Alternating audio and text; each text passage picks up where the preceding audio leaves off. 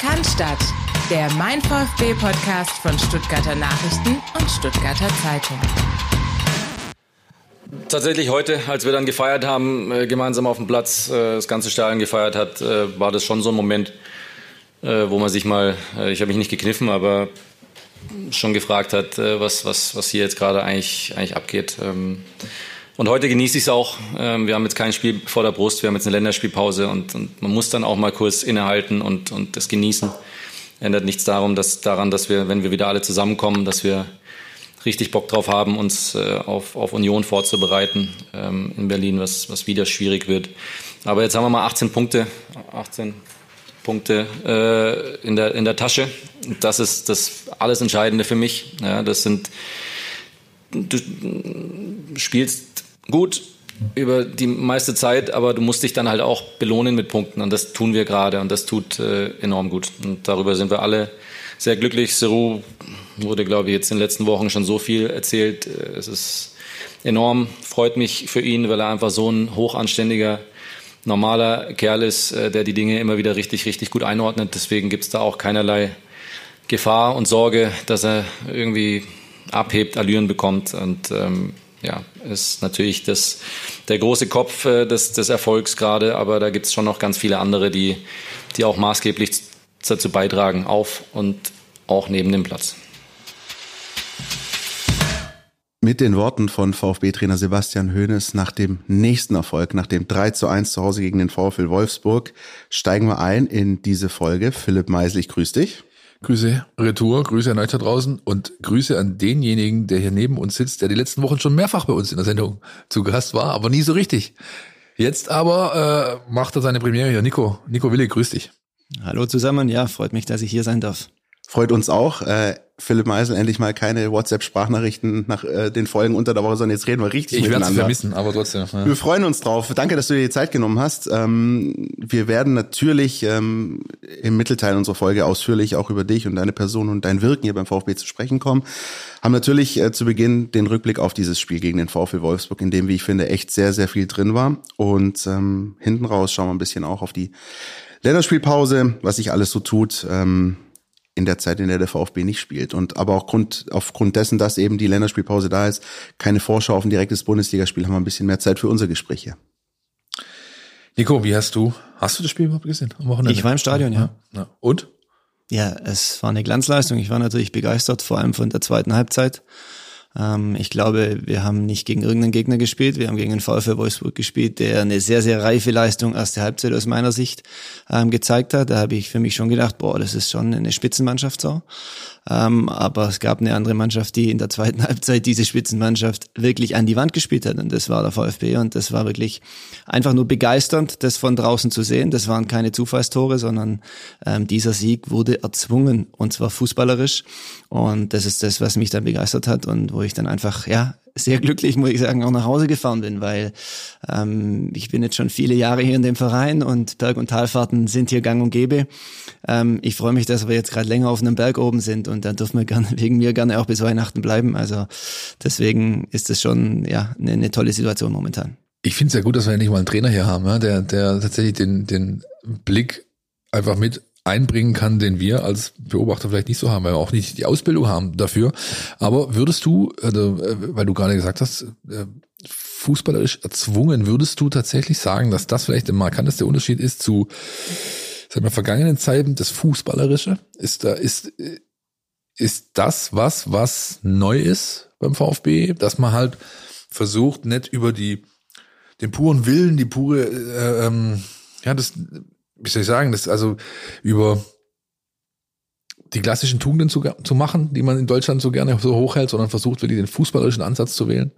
Ja, ich, ich denke, das haben wir aber auch schon vor zwei Jahren gesehen unter Matarazzo, dass die mhm. fußballerische Linie wesentlich mehr zugenommen hat unter ja. ihm. Ähm, natürlich kommst du irgendwann an den Punkt, wenn das nicht von Erfolg gekrönt ist und die Abstiegslinie rückt näher, dann musst du auch diese Tugenden wieder mehr in das Spiel integrieren. Ähm, jetzt siehst du aber, dass, dass die Qualität der Spieler vorhanden ist, dass sie sich ein Stück weit weiterentwickelt haben, dass der Kader ähm, natürlich auch punktuell weiterentwickelt wurde und das Selbstvertrauen vorhanden ist und auf einmal ist es ein sehr, sehr schönes fußballerisches Spiel, das sie da abliefern und das war, glaube ich, am Samstag der absolute Beweis dafür. was für mich auch einfach ein Riesenunterschied ist. Ich glaube, Philipp, wir haben es schon mal vor ein paar Wochen angesprochen.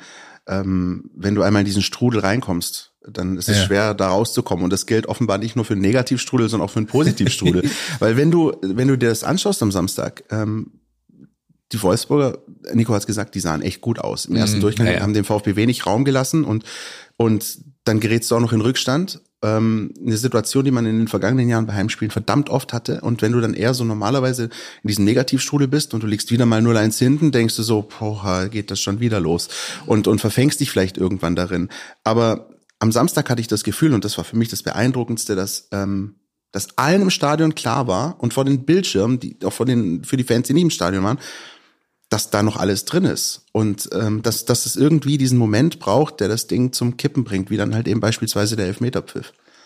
Bin ich gar nicht, also ich, ich meine, der, der Kipppunkt ist so ein schönes neues äh, Wort im Kontext, aber der ist schon, der ist mit der Einwechslung. Mhm. Der, Doppel, der Doppelwechsel, so war es für mich oben, so habe ich nachvollzogen, dadurch, dass äh, hatte mehrere Effekte. Einmal die defensiv anfällige rechte Seite, Leveling, Stenzel quasi geht geschlossen vom Feld.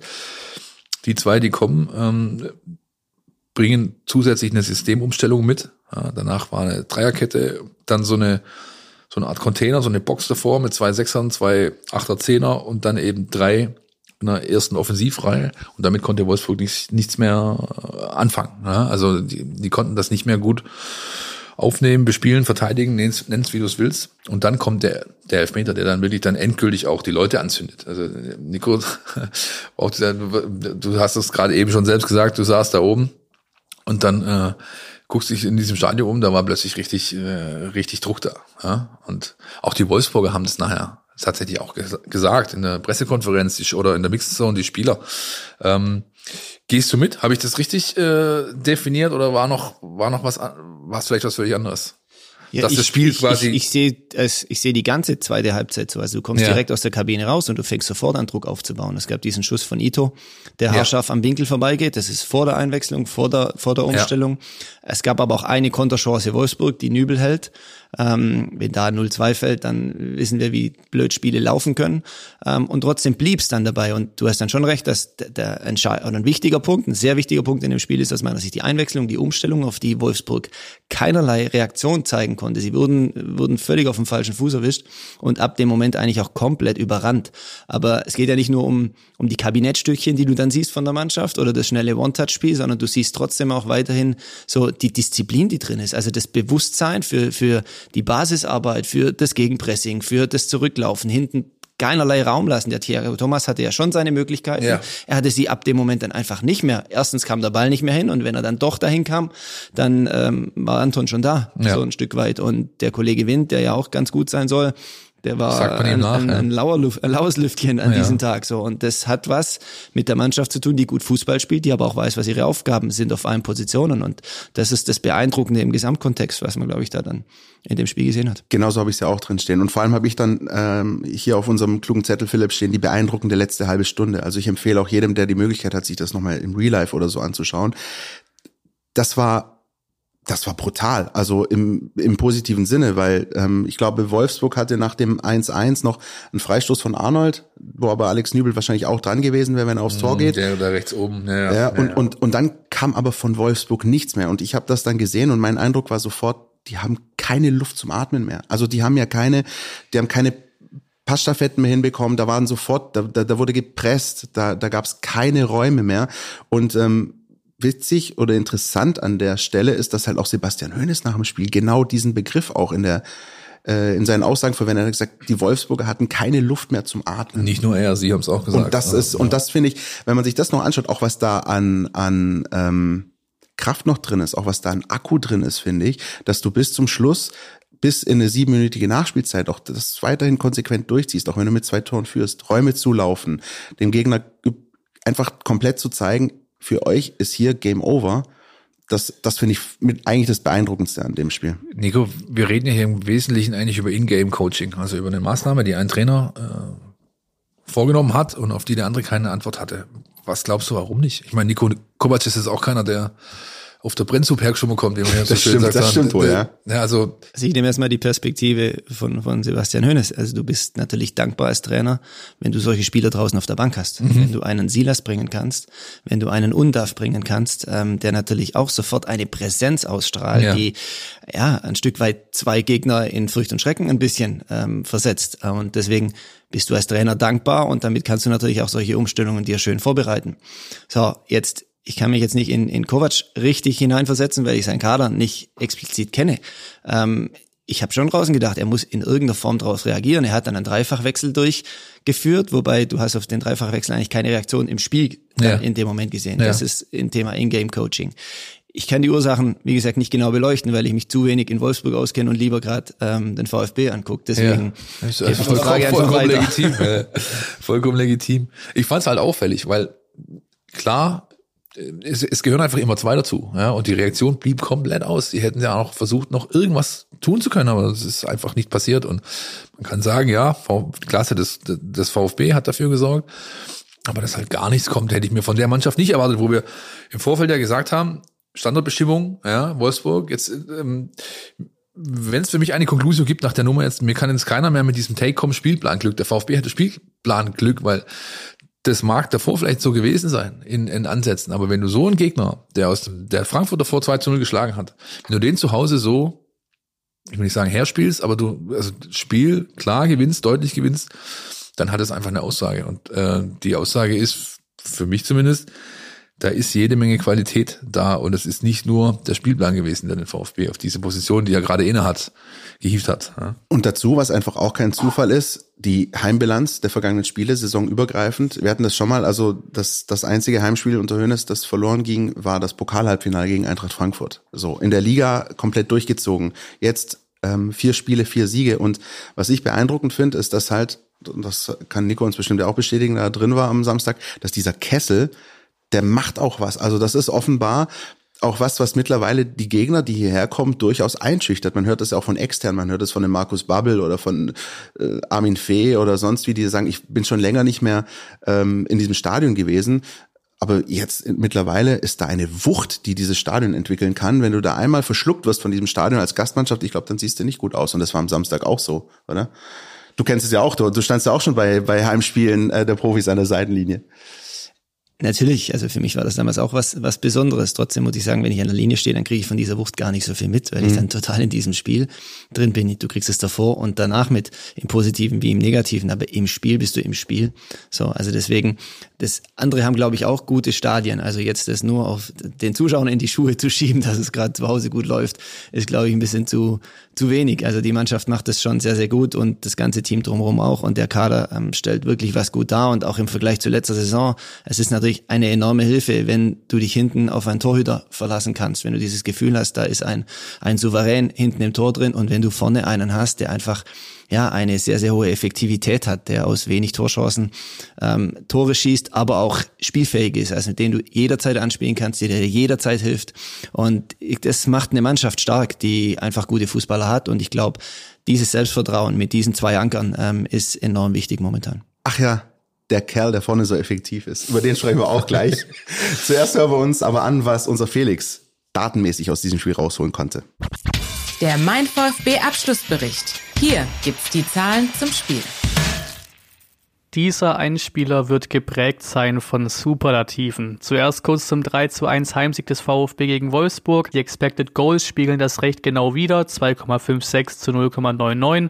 Dazu kommen 12% mehr Ballbesitz und 188 mehr gespielte Pässe. Topwerte auf dem Platz hatten Stiller mit 11,7 Kilometern und Karasor mit 12 gewonnenen Zweikämpfen. Es sind uns zum ersten Mal in der Vereinshistorie fünf Siege am Stück mit mindestens zwei Toren Abstand. 18 Punkte nach sieben Spieltagen ist der beste Bundesliga-Saisonstart des VfB Stuttgart aller Zeiten. Hier auch mal wieder der Vergleich zur letzten Saison. In der gesamten Hinrunde sammelte der VfB 16 Punkte und in der gesamten Rückrunde 17 Punkte. Diese Marken wurden also nun schon nach sieben Spieltagen überboten. Die 18 Punkte überschritten die Schwaben in der vergangenen Saison an Spieltag 21. Und auch im größeren Bundesliga-Vergleich sind die 18 Punkte eine ordentliche Marke. Es ist der 17. beste Saisonstart aller Zeiten nach sieben Spieltagen. Der VfB hat aktuell die beste Chancenverwertung der Liga. 51,2 Prozent sind drin, 8 Prozent mehr als beim Zweitplatzierten. Sebastian Hoeneß bleibt damit mit dem VfB seit seiner Anstellung auf Champions League Kurs. 15 Spiele, 31 Punkte, Platz 4. Ein elementarer Faktor ist und bleibt Seru Girassi. Mit 15 Minuten erzielte er den zweitschnellsten lupenreinen Hattrick in der VfB-Geschichte. Insgesamt erst der fünfte bei den Stuttgartern und der erste seit Kakao im Jahr 2010. Ein Hattrick wird übrigens dann lupenrein, wenn die drei aufeinanderfolgenden Tore erzielt werden,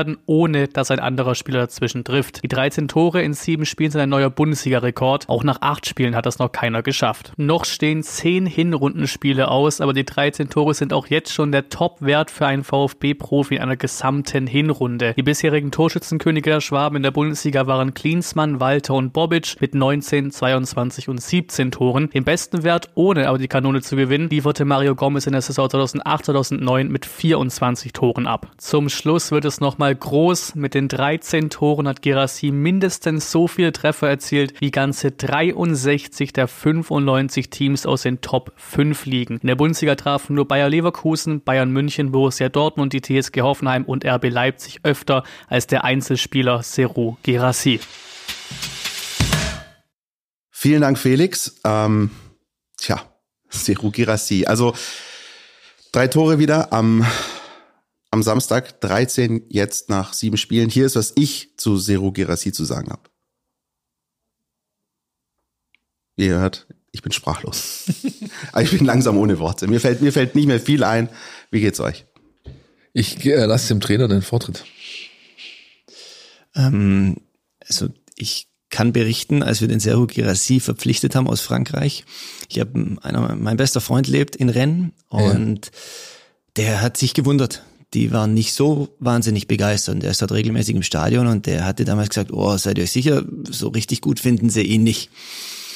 Ich habe das dann einfach mal so mitgenommen, aber dann war, glaube ich, sein erstes Spiel hier Bayern München oder, oder in der Richtung. Da habe ich ihn dann zum ersten Mal richtig live gesehen. Da fand ich ihn dann schon zum ersten Mal so wirklich gut im VfB-Trikot. Und wenn man ihn natürlich jetzt sieht, ähm, ja, das Wort Lebensversicherung ist falsch, aber er ist, er ist ein, ein, sehr wichtiger Spieler und er, er macht auch seine Spieler drumherum besser. Also es ist nicht nur seine Torquote, es ist einfach seine permanente Anspielbarkeit, auch dieses Zurückfallen ins Mittelfeld, den anderen zu helfen, durch Überzahl zu schaffen, aber auch mal hohe Bälle, die, die es eben auch mal gibt in einem Spiel, so zu verarbeiten, dass danach weitergespielt werden kann. Das ist eine enorme Hilfe und ich finde ihn einfach fleißig von der ersten bis zur letzten Minute im Anlaufen.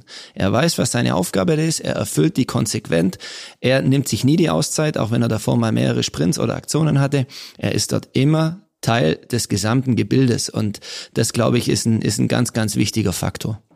Ich glaube, ich, das möchte ich unterstreichen, weil das etwas ist, was man eher gerne übersieht, wenn man einfach nur die Torquote sieht. Absolut, ja. ja. Die ist natürlich überragend. Das ist der Überperform, der hat einen XG-Wert von 7,2, macht daraus seine 13 Buden. Also ähm, er ist deutlich besser unterwegs wie das, was er eigentlich erzielen müsste, diese Berechnung zufolge. Aber ähm, und ja, knackt einen Rekord nach dem anderen. Aber ich finde es mindestens genauso wichtig, ist das, was Nico gerade gesagt hat, Anlaufverhalten, Defensivverhalten. Wir haben letzte Woche, glaube ich, gesagt, ich, hab, ich kann mich an keinen Stürmer erinnern, der so oft im letzten Drittel auftaucht, also in seinem letzten Drittel, in, de, in der Mannschaft, in der er spielt, ja, zurückkommt, da Aufgaben übernimmt, die er nicht machen müsste. Er könnte auch sagen, ähm, ich stelle mich da vorne hin, mache hier ein Pipo Inzaghi für Arme, warte an der 16er Kante und warte, bis mir die, die Bälle in die Gasse spielt. Na, mal gucken, ja. Und das macht er halt nicht. Ja, ist übrigens mir am Samstag, am Sonntag nochmal so einer aufgefallen, der das früher gerne gemacht hat. Nico kennt ihn gut. Thomas Castanaras, kommen wir aber nachher noch dazu. Der macht das plötzlich auch nicht mehr. Da ist irgendwas passiert, ja, aber ähm, Definitiv. Ja. Und ich finde, man sieht es auch an den Situationen, die nicht funktionieren. Finde ich, siehst du auch den Spirit, den Seru Gerasiert. Ein Beispiel, erste Hälfte, das Abseitstor. Ähm, er haut das Ding rein, wie so oft, zählt natürlich nicht, gibt aber sofort die Anweisung, weil er erkannt hat, der Pass kam einen Tick zu spät, ne? Und gibt sofort die Anweisung nach hinten, halbe Sekunde früher, ja, passt da auf. Ja. Ähm, er erkennt Situationen blitzschnell, auch Situationen, die möglicherweise gar nicht direkt mit ihm zu tun haben, sondern nur indirekt. Beim dritten, achtet mal drauf, ähm, äh, Balleroberung und ähm, Undaf, meine ich, hat den Ball ähm, und schaut. Und Gerassi zeigt sofort da drüben auf Silas spiel ihm den Ball. Ich stehe im Abseits gerade, ich stehe ungünstig, spiele den Ball da rechts raus auf Silas. So geschehen, äh, äh, der Rest ist Geschichte. Wobei auch dieses dritte Tor möchte ich auch gern nochmal eine Silbe dazu äh, verschwenden, Philipp. das ist halt, wenn du, wenn du in so einem Flow bist, einfach Wahnsinn. Ich sag dir neun von zehn Stürmern. Bolzen in der Situation von Seru Girassi mit dem ersten Kontakt drauf und der Ball wird von irgendeinem Wolfsburger Bein geblockt. Er nimmt den Ball, guckt nochmal, täuscht nochmal an, täuscht nochmal an und er kennt genau diese, diesen Korridor, wo er das Ding reinschiebt. Und das ist halt was, wenn es läuft, dann läuft's. Schönste Szene an dem Tor ist der Hopser für Milo, weil ja. er einfach denkt, der Fuß kommt jetzt Richtig. schon und da kommt er einfach nicht. Richtig. Ja? Oder auch, also was mir bei dem bei dem äh, ähm, äh, Tor auch noch gefallen hat, ist, das war schon in Köln in Köln so, da hat Undav ihn reingemacht, aber Silas hat überhaupt keine Ambition, den Ball abzuspielen, überhaupt gar keine. Ja, und das sagt natürlich sagt natürlich ähm, der Trainer äh, äh, Nico wird das wahrscheinlich bestätigen und sagen, ja, spiel doch die Pille darüber, weil der, der steht einfach blank und muss nur noch abdrücken. Andererseits willst du ja immer, dass deine Angreifer ein gewisses äh, Maß an Egoismus an den Tag legen, wenn sie solche ähm, Möglichkeiten sich erarbeiten. Und ich glaube, unterm Strich bleibt, was Nico vorher schon gesagt hat, ist es einfach gut, wenn du so einen von der Bank gerade bringen kannst, ja, der, der da mit unfassbarer Wucht dann äh, einfach doch nochmal kommt. Und wenn du 70. Minute in der Bundesliga reinkommst oder 60. dann ist einfach derjenige, gegen den du spielst, der hat schon 60, 70 in den Beinen. Und wenn dann so eine Rakete wie eben Silas gegen dich spielt, dann wird's schwierig. Was sagt denn dein Kumpel in Rennes jetzt? ja, der hat sich direkt nach dem Spiel natürlich gemeldet und gesagt, das ist sensationell, was da abläuft. Und natürlich haben wir in der Zwischenzeit öfters Kontakt gehabt und er ist eingefleischter VfB-Fan, von dem her ähm, freut er sich mindestens genauso stark wie ich. Sehr gut, sehr gut. Ja, ich glaube glaub übrigens auch, dass der Gerassi mittlerweile ein bisschen VfB-Fan ist, wenn man ihm so ein bisschen zuhört, was er sagt, was da an Liebe hin und her gegeben wird. Na klar, ähm, darüber müssen wir gar nicht reden, wird irgendwann äh, das Geschäft das Seinige tun und, äh, und da werden Transfergerüchte aufploppen, da wird es dann äh, Diskussionen geben, aber für den Moment, und das ist auch was, was mich tatsächlich bewegt hat, waren diese Bilder dann auch mit ihm, mit seiner Familie nach dem Spiel. Dieses pure Glück, das, das er hatte und das auch einfach ausstrahlt auf alle, die es mit dem VfB halten, die da am Samstag einfach glücklich nach Hause gegangen sind oder vielleicht noch auf den Vasen. Weiß ich nicht, ob das äh, so oft der Fall war, aber ja, ich glaube, wir müssen uns noch oft und lang genug drüber unterhalten, ja. wenn das Geschäft dann äh, seine äh, Wirksamkeit sozusagen erzielt. Deswegen lassen wir es heute, gehen in die Werbung und dann widmen wir uns mal ein bisschen mehr als bisher unserem Gast, der hier neben uns sitzt. Ihr wisst ja, Freitag ab 1 macht jeder seins. Aber bevor ihr ins Wochenende geht, müsst ihr noch eine Sache erledigen. Eure Mails checken und den Mein VfB Newsletter lesen. Da steht alles drin, was ihr braucht, um rund um die Weiß-Roten mitdiskutieren zu können. Jetzt sofort abonnieren unter meinvfb.de.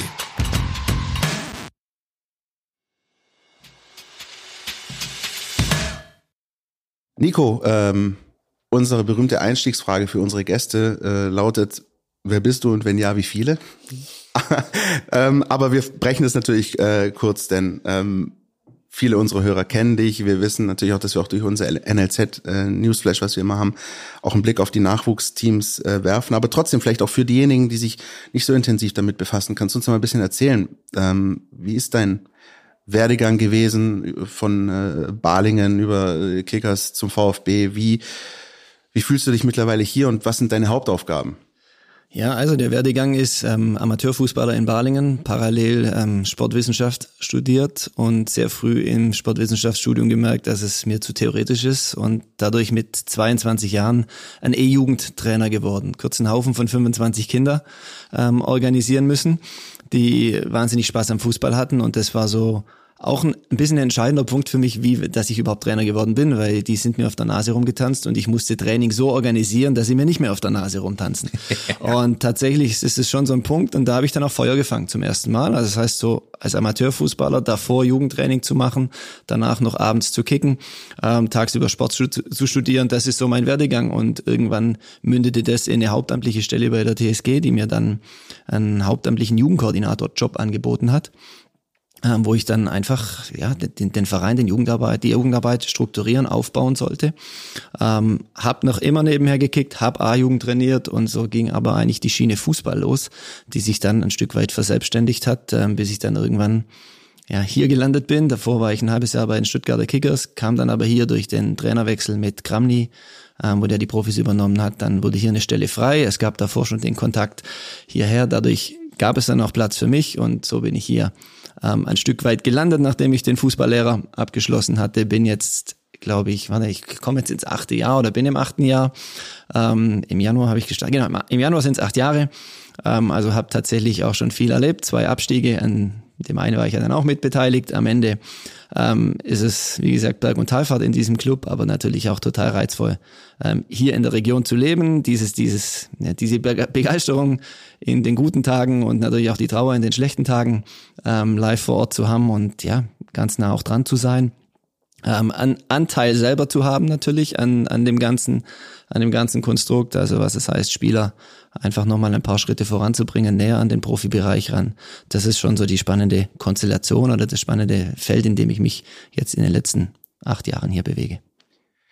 Und äh, du hast gerade angesprochen, die Kinder, die dir auf der Nase rumgetanzt sind. Ich gerade sagen, wie sehr ja tanzt dir deine 19 gerade auf der Nase rum? Gerade? Genau, also das wäre tatsächlich die Anschlussfrage oder beziehungsweise anders, anders gefragt. Ähm, wie, wie wichtig ist dann in dem Bereich auch gerade in dem du arbeitest auch so der pädagogische Aspekt? Also es geht ja auch darum, dass du ja das eine ist das Spieltaktische, der Fußball, das was auf dem Rasen passiert, aber das andere ist ja sicher auch ein Stück weit Persönlichkeitsentwicklung oder beobachten, wie die, wie die, wie die Jungs äh, reagieren. Ist das dann was, was du auch auf deinem Weg mitgenommen hast, dass du dann gesagt hast, ich muss da auch gucken, gerade in diesem Juniorenbereich, dass ich da ein bisschen pädagogisch dann auch äh, so versiert Oder ist das vielleicht, ist das Teil von Ausbildung, ja. äh, Fußballlehrerausbildung oder also im Sportwissenschaftsstudium ist, glaube ich, Pädagogik nicht ja, ganz ich meine, so das ist schon so natürlich, aber am Ende dreht sich im Sportwissenschaftsstudium natürlich wirklich um die Sportwissenschaft zu großen Teilen, weniger um die Pädagogik. Ja. Ähm, genauso in den, den Trainerlehrgängen, die auch komprimiert sind, gibt es Unterrichtseinheiten dafür, aber das sind jetzt sicherlich nicht die Highlights, die dir als Trainer ja. ähm, hängen bleiben. Es ist vielleicht schon ein bisschen mein Background. Meine Mutter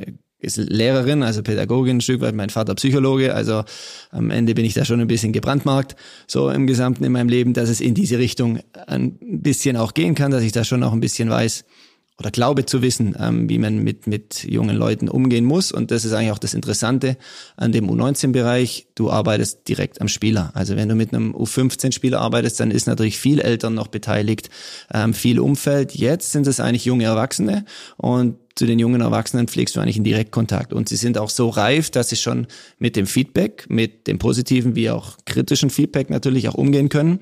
Und das ist so das, die, die Begleitung, die du hast. Es ist ein, ein, ein schwieriger Prozess U19, weil es ist eigentlich zum ersten Mal, gehen zwei gute Jahrgänge zusammen. Also ich sag, bis zu U17 ist es eigentlich naja, kommst du als Talent, bist du eigentlich immer Stammspieler. In du 19 kannst du ein Talent sein, du sitzt aber vielleicht auf der Bank, weil es ist mehr als nur das Talent zu sein. Es hat schon auch eine gewisse Mentalität, eine gewisse Durchsetzungsfähigkeit, die du dir erlangen musst. Und das ist dann schon auch meine Aufgabe, ein Stück weit die Jungs das erleben zu lassen. Also auch die harten Seiten ein Stück weit das zu erleben, erleben zu lassen, aber ihnen auch natürlich auch Wege aufzuzeigen und Hilfestellung zu geben, ja, diese Zeiten zu durchstehen und, und gewisse Prozesse ähm, da anzustoßen, um sage ich mal, damit auch fit zu werden für, für einen Profibereich, wo du dich eben durchsetzen, wo du dich eben behaupten musst, wo du dann tagtäglich im Training so trainieren musst, dass du dem Trainer einfach ja auffällst und nicht nur sagen kannst, ja, ich bin am Wochenende ein Performer und ich habe da meine Quote unter der Woche, bewege ich mich nicht, das kannst du dann mit 30 machen, aber eben noch also nicht wie bei mir im Tischtennis ja, normalerweise. Aber eben nicht in dem jungen Alter und das ist dann schon auch meine Aufgabenstellung, wenn du über Persönlichkeitsentwicklung sprichst, ähm, in diese Themen da reinzugehen. Sie befinden sich in einem Flaschenhals drin und Sie wollen nach oben durch diesen Flaschenhals raus, aber er ist eng. Und das, das spüren sie und das sind nicht immer nur tolle Erlebnisse, auch mit mir nicht natürlich. Glaubst du, dass deine Jungs da weiter sind als der klassische 19-Jährige, der nicht im Leistungssport unterwegs ist, was diese Themen angeht? Also, sag ich mal, das, der reife, seriöse Umgang mit eben solchen Feedbacks?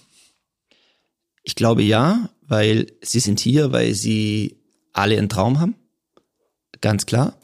Ähm, es gibt reifere Spieler und auch weniger reife Spieler wie immer und trotzdem, sie haben eine, eine wahnsinnige Tagesstruktur. Also ja. ihr Tag ist durchgetaktet, ihr Wochenende liegt nie brach. Ja. Ähm, sie wissen genau, abends auf Gasse gehen geht nicht, wenn nächster Tag Spiel ist. Also sie haben ganz klare ganz klare Korridore, wo sie wissen, was sie wann, wie zu tun haben. Natürlich wird ihnen auch viel vorgekaut, ähm, ein Stück weit, aber sie wissen auch, jetzt sind sie in einem Leistungssystem drin und sie müssen Leistungen erbringen. Sie kommen nicht drum rum und sie können nicht nur chillen. Sie müssen auch Phasen haben, wo sie chillen. Deswegen ist mir zum Beispiel ein freier Sonntag was, was sehr, sehr wichtig ist für diese Spieler, dass sie einfach mal auch in ihre Familien kommen und in einem normalen Umfeld sind, aber unter der Woche ist ihr Tagesablauf schon getaktet, so dass sie über die Jahre hinweg auf jeden Fall wesentlich strukturierter und wesentlich reifer sind, als es in der Regel Gleichaltrige sind. Gibt es da nochmal einen Unterschied zwischen, sag ich mal, also bei dir im Kader Jungs, die zu Hause wohnen oder Jungs, die in der Akademie wohnen? Wenn ich mir zum Beispiel einen Raleigh St. John vornehme jetzt, der aus Australien hier rüberkommt, der,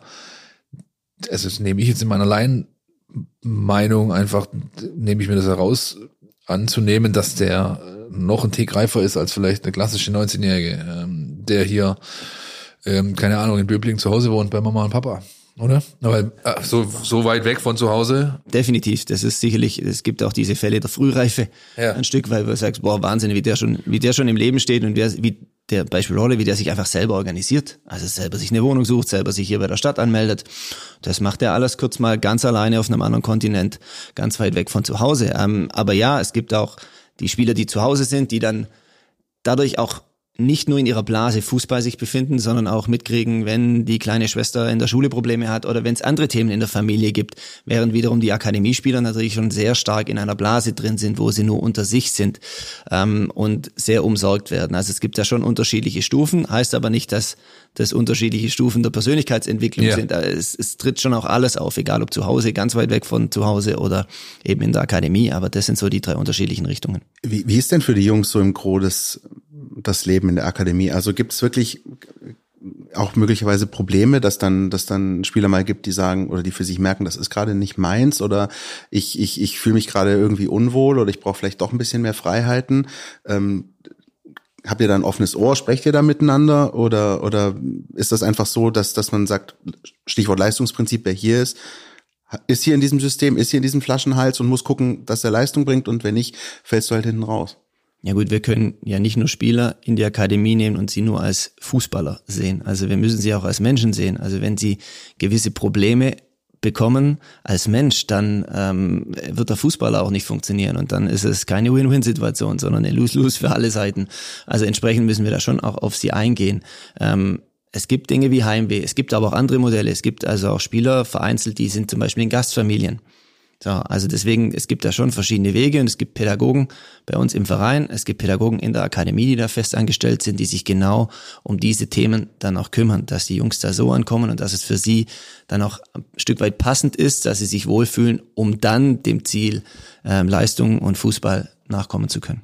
Du bist jetzt seit, seit acht Jahren hier, seit vier ungefähr, vielleicht dreieinhalb, gibt es dieses Thema Potenzialtraining, dass man quasi versucht, spielerzentrierter zu arbeiten, dass man den einzelnen Talenten äh, bis zu 50 Prozent ihrer Trainingszeit, die sie verfügbar haben pro Tag, quasi individuell angedeihen lassen lässt, ja, also versucht, ähm, da einfach gezielter anzusetzen. Inwieweit hat sich das bisher auf ähm, die Jungs ausgewirkt, die du Jahr für Jahr zur Verfügung hast oder Jahrgang für Jahrgang? Ist da, äh, also ist da ein klarer Effekt zu bemerken? Hat sich die Spitze verändert? Ist sie breiter geworden? Ist die Breite insgesamt qualitativ besser geworden? Was, was bemerkt man da für Effekte? Also grundsätzlich zum Potenzialtraining ist es natürlich ähm, jetzt trotzdem nicht die Neuerfindung des Fußballs. Ja, eben, Ähm, es ist ein ja. Stück weit, es gab das vor 20 Jahren auch schon. Wir hatten jetzt vor zwei Tagen hier eine Fortbildung mit vom Bund Deutscher Fußballlehrer. Ja. Da sagen die alten Trainer, ja, das haben wir ja früher auch gemacht. Ähm, ja, aber sie haben es halt vor der Mannschaftstraining gemacht oder noch hinten dran. So, und unser Vorteil ist, dass wir das eben vormittags um 11 Uhr zur besten Trainingszeit Stattdessen quasi, weit, genau, ja, also ja. machen können als einzelne Trainingseinheit mit einer großen Manpower. Mit, bei mir sind es zum Beispiel drei Trainer, die dann mit auf dem Platz stehen. So, das sind, das sind die Vorteile draus. Es ist auch eine Form von Positionsgruppentraining. So, du sagst, es gibt's bei uns seit drei Jahren, so benannt als Potenzialtraining. Ich sag mal, die Jahre davor haben wir es halt Positionstraining Ja. genannt. Also deswegen, es ist nichts Neuartiges und trotzdem liegt ein anderer Fokus und auch ein anderer Anteil von uns drauf, so, so wie du es formuliert hast. Und es führt schon dazu, dass wir dadurch wesentlich mehr an den kleinen Rädchen der Spieler versuchen zu drehen. Also ein Stück weit Stärken-Schwächen-Training, aus Stärke eine Waffe zu entwickeln, aber auch Schwächen ähm, zu minimieren, die vielleicht für oben dann leistungshindernd sind. Oder auch ein paar Basics regelmäßig zu trainieren. Also das Kopfballspiel ist einfach zum Beispiel ein, ein ein Thema, das gibt's in der U15, U16, U17 enorm wenig, weil da einfach kaum Bälle durch die Luft oben fliegen. Aber wenn du Profifußball anguckst, muss der halt köpfen können. So, und deswegen sind dann auch Themen und Zeitfenster, wo ich für genau für solche Sachen dann habe. Und das über die Jahre hinweg ähm, führt es zu einer Verbesserung der Spieler. Und ich glaube schon, dass man sagen kann, dass wir momentan ähm, in den in der in der Breite eine Verbesserung, glaube ich, haben bei den Spielern. Für die Spitze ist es, glaube ich, noch nicht ausschlaggebend drei Jahre. Also ich glaube, wenn du das dann mal fünf, sechs Jahre hast, dann wirst du auch eine richtige Spitze daraus entwickeln können. Aber für die Spitze ist das Potenzialtraining jetzt als eigenes Thema, weil du das aufgemacht hast, ähm, jetzt noch nicht alles entscheidend. Aber mittelfristig hoffentlich wird's das. Was heißt mittelfristig? Also was würdest du sagen, nach wie vielen Jahren kann man so einen Effekt Die möglicherweise Leute sind sehen? immer ungeduldig, gell? Ja, genau, genau. Das ist ja, also ich glaube, dass zum Beispiel jetzt der eine oder andere fragt sich, okay, wann denn? Wie lange dauert das? Drei Jahre, fünf Jahre, sieben Jahre? Wie? Also wie gibt gibt es auch möglicherweise so Zeitabschnitte, in denen du denkst, in denen du sagst, das ist so ein bisschen der Raum, in dem in dem ein Spieler sich entwickeln sollte oder ein System sich irgendwie entwickelt? Jetzt als Beispiel, wenn wir von drei Jahren sprechen, der jetzige U21-Spieler hat dann im A-Jugendbereich damit angefangen. So, wenn jetzt der U15-Spieler damit anfängt und das dann drei Jahre macht, dann kommt er mir zu, zu mir zu U19. Dann sind drei Jahre schon andere drei Jahre. Wenn das bei mir dann auch mal zwei Jahre sind, hat, dann sind wir bei fünf bis er in die U21 oder zu den Profis in den Übergangsbereich eben kommt. Also deswegen, ich finde so drei bis fünf Jahre, das ist schon so der Punkt, wenn du das dann hast, ähm, dass du da die, diese Umfänge, diese Wiederholungen dann auch wirklich konsequent da durchkriegst, dann, dann muss man was sehen, ansonsten machen wir ein Stück weit ja auch alles falsch, was man da dann trainieren.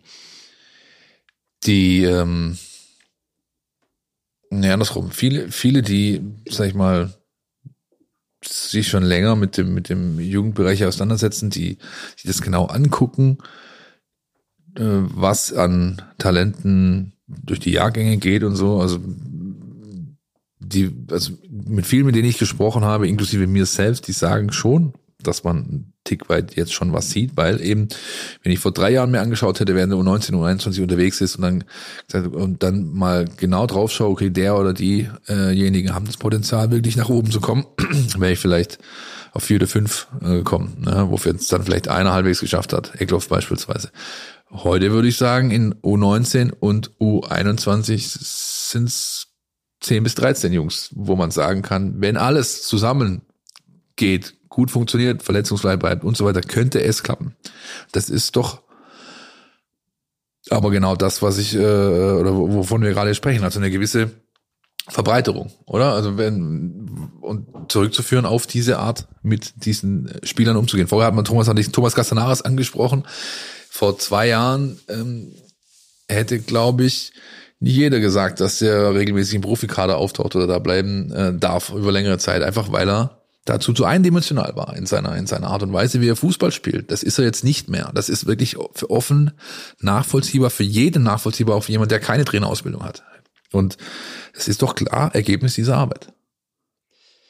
Ich kann sagen, die Arbeit mit Thomas Castanaras war am Anfang wirklich Arbeit auf, auf allen Ebenen, auch Ja. im Thema Persönlichkeit. Ja. Ähm, und es gab auch enorme Konflikte, so, und die muss man dann auch aushalten. Und da war dann halt Thomas wieder so, er wollte diesen Konflikt dann aushalten und hat dann irgendwann geschafft, so diesen Knoten oder auch diese letzte Prozente rauszukitzeln, um sein Spiel zu verändern. Ähm, und ich bin sehr froh, dass es dann nicht so geknallt hat, dass man sich trennen musste, Ja. ähm, sondern es in die Richtung gegangen ist, dass er dann ab dem Moment dann die Tornetze zerschossen hat, aber nicht nur das, sondern auch viel, viel spielaktiver war und viel laufstärker war, als er es davor hatte. Also das sind so Dinge, ja, richtig. Wenn du sagst, die, wir haben jetzt mehr Breite, ähm, dann ist es ja trotzdem, am Ende ist es entscheidend, was wir oben rauskriegen aus dieser Breite. So, und wenn du nur einen hast und du kriegst ihn oben raus, hast du alles richtig gemacht. Wenn du zehn hast und du kriegst nur einen raus, dann ist es auch schon okay, aber wenn du keinen rauskriegst, dann bringt dir die Breite nichts. Also da kommen wir schon dann so an den nächsten Punkt, wo ich sage, das Entscheidende ist, dass wir was oben rauskriegen. Ja. Und erst dann trägt alles, was wir tun und die Tabellen, wie sie jetzt aussehen und alles schön und gut, aber erst dann sind Früchte.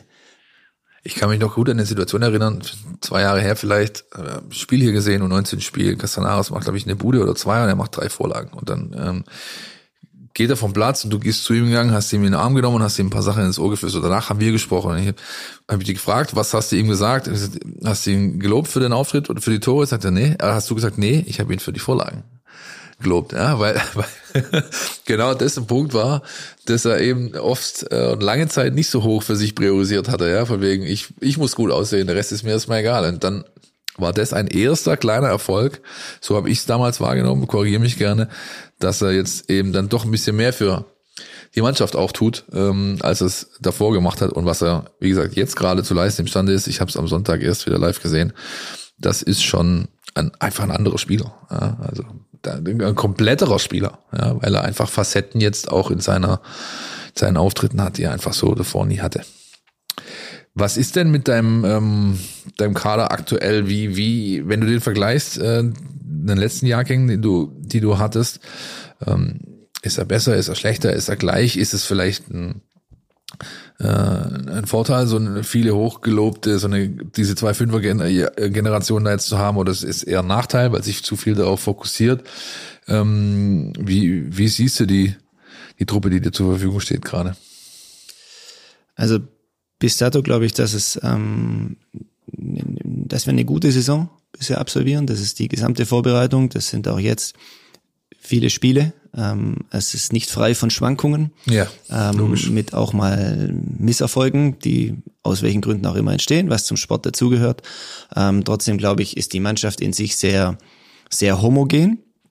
Ähm, es ist trotzdem so, dass die, die Top-Performer nicht so häufig sind, sondern sie eigentlich eher aus einer, aus einer Homogenität eine gewisse Stärke entwickeln. Also ich gebe jetzt mal als Beispiel, ähm, wir haben die ganze zentrale Achse besteht aus jungen Jahrgängen. Ja. Aktuell. Also Innenverteidiger, Sechser, ähm, Zehnerräume, so. Das ist alles junger Jahrgang. Das hat verschiedene Gründe, warum das so ist. Ist eigentlich auch nicht so geplant gewesen.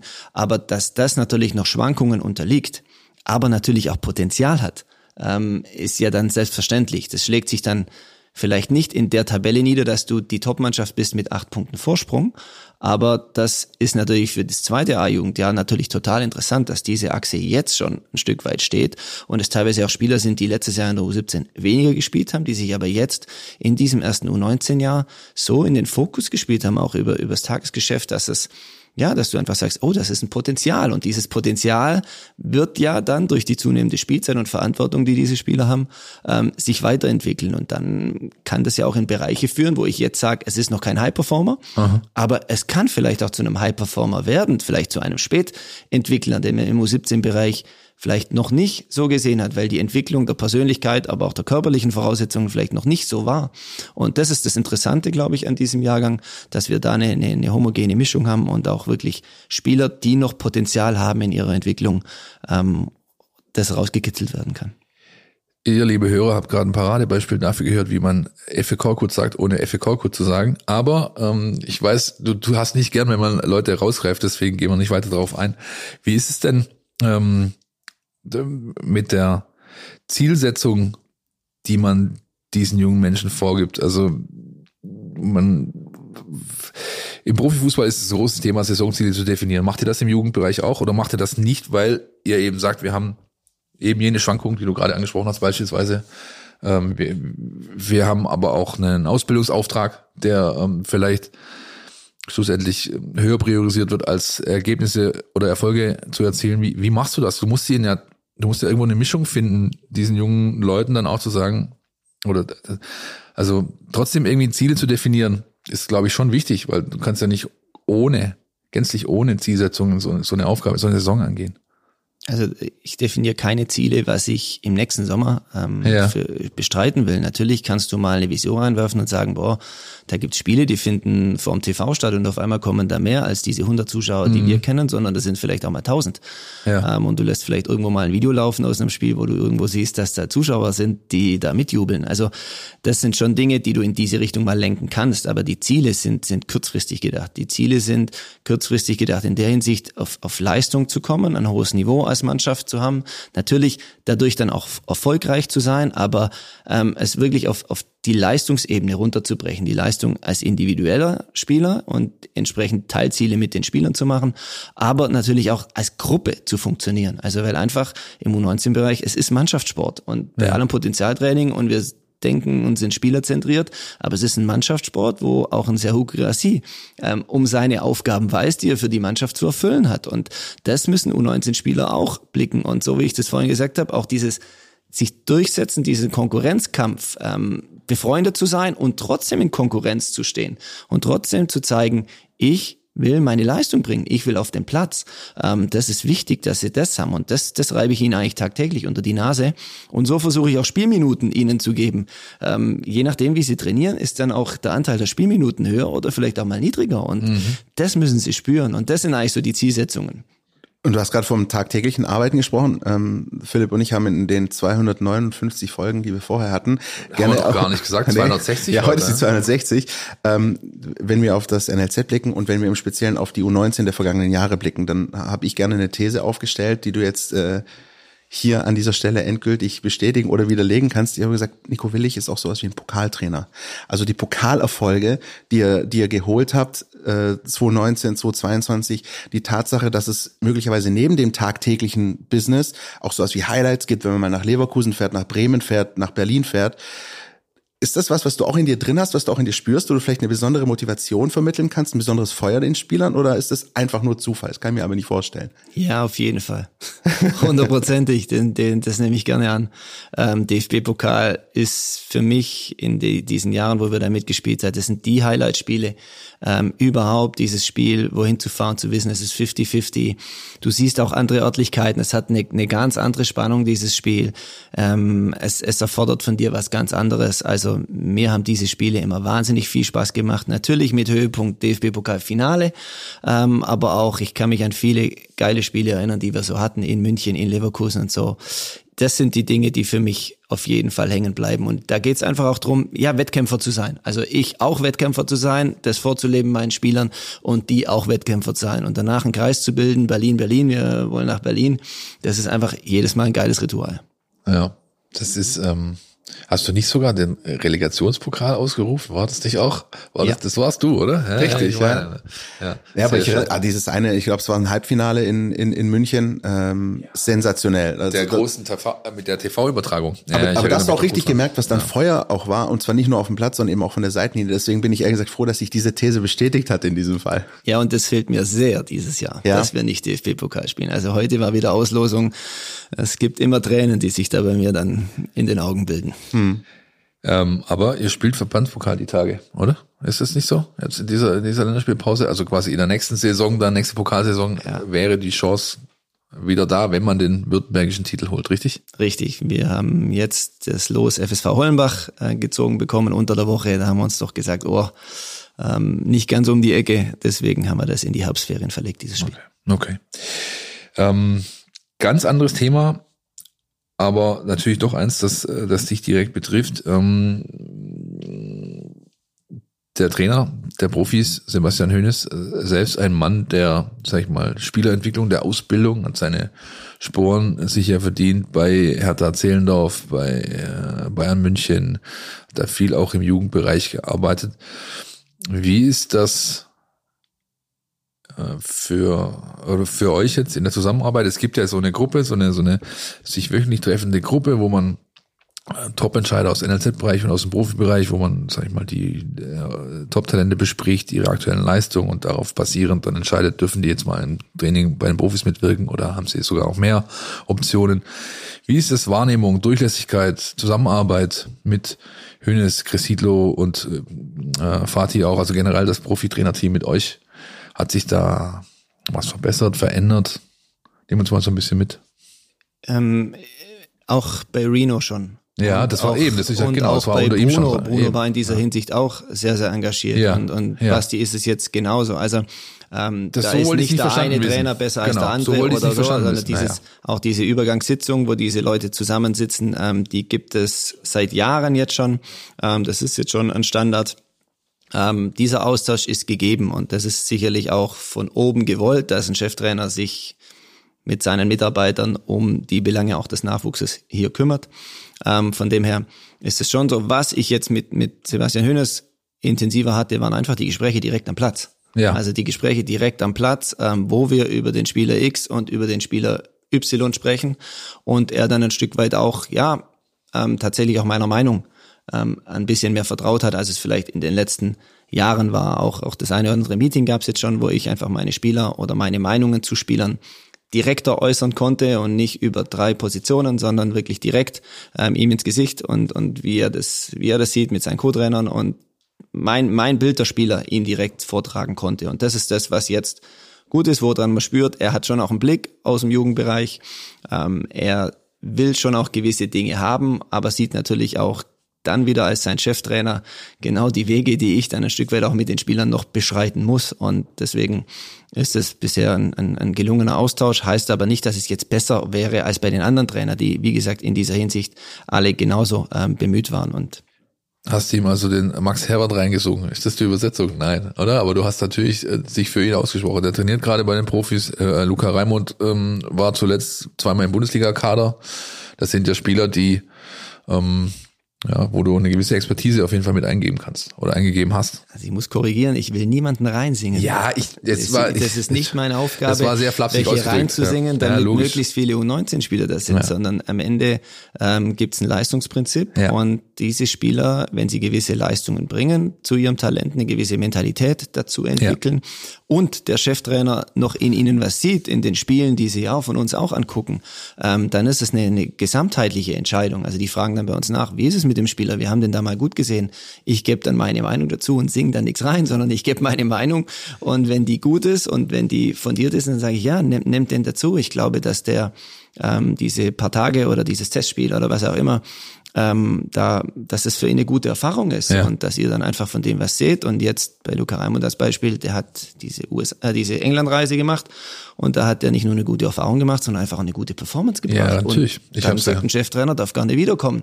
Dann freue ich mich natürlich auch. Ich hätte sie beinahe ganz gesehen. Man hat mich leider nicht gelassen. Aber ja, ja.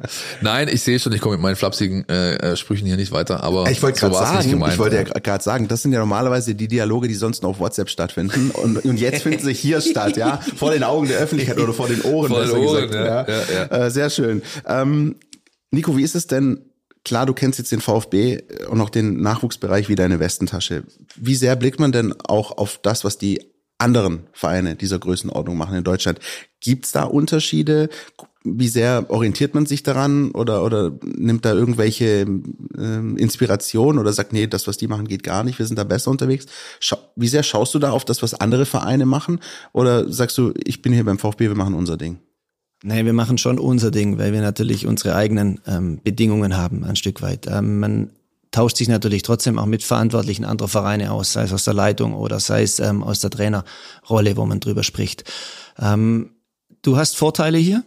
Also zum Beispiel beneiden uns alle für dieses System, dass wir morgens um 11 Uhr trainieren können. Es finden auch viele toll, dass wir hier direkt die Profiabteilung im Haus haben. Das ist in anderen Nachwuchsleistungszentren eben nicht. Die sind wo ganz anders und dann ist die Verbindung noch schwerer zu bekommen. Also so wie so ein Gespräch am Platz, wie ich es gerade geschildert habe, das gibt's in anderen Vereinen nicht. Und dann ja ist es ist es schwer, ein Zusammenleben ein Stück weit zu entwickeln. Also wir wissen schon, was andere machen, ähm, vielleicht nicht bis ins allerletzte Detail, aber am Ende kannst du dir mal was abgucken, eine Idee übernehmen, aber es muss zu dir passen und deinem System. Und das sind so viele Experten hier in diesem Haus, die hier ein System, eine, eine Entwicklung entwickeln und daran tagtäglich schrauben.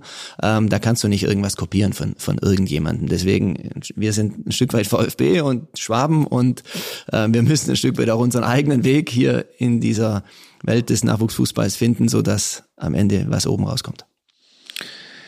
Du bist jetzt, was hast du gesagt, im Januar bist du, gehst in dein neuntes Jahr, richtig? So war's. Im Januar bin ich acht Jahre hier. Ja. Ähm, du hast mal zu mir gesagt, ich, oder, nee, als es darum ging, genau, und das, das war nach dem, nach dem dem Abstieg mit der ersten Mannschaft, bist du ja wieder einfach, bist du zurück auf deine U19 Trainerposition, danach haben wir uns mal unterhalten und da kam das Thema natürlich auch zur Sprache und hast den Satz gesagt, ich bin einfach sehr, sehr gerne Ausbilder. Ja, also, wenn man Profitrainer ist, ist man das ja ein Stück weit nicht mehr, weil man ja eigentlich mit, mit, mit, mit Spielern arbeitet, die fertig sind oder auf dem besten Wege dahin. Ähm,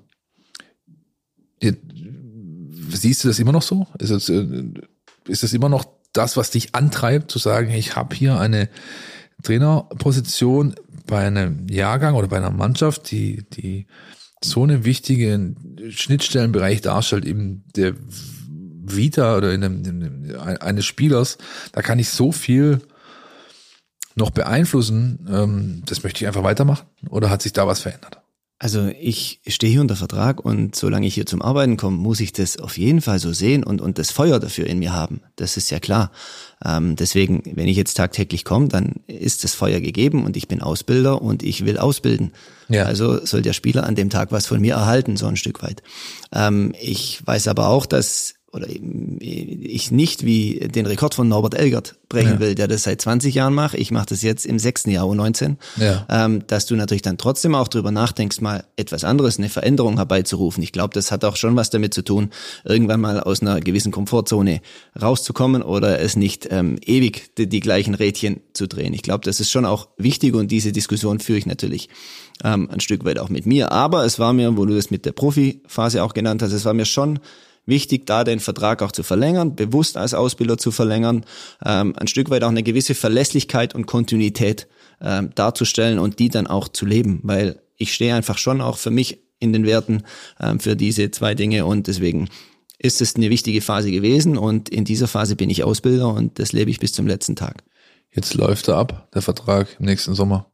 Gibt's äh, sehr Gespräche, nehme ich an, dass es die schon gegeben hat?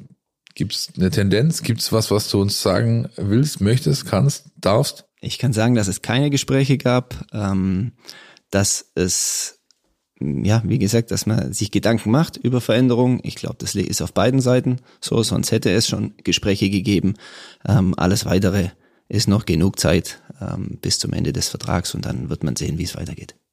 Durch den Weggang von Thomas Krücken zu Manchester City entsteht auf der absoluten Leitungsposition hier im Nachwuchsleistungszentrum eine Vakanz zumindest vorübergehen. Also die Stelle ist wird, ja momentan äh, kein Nachfolger in Sicht.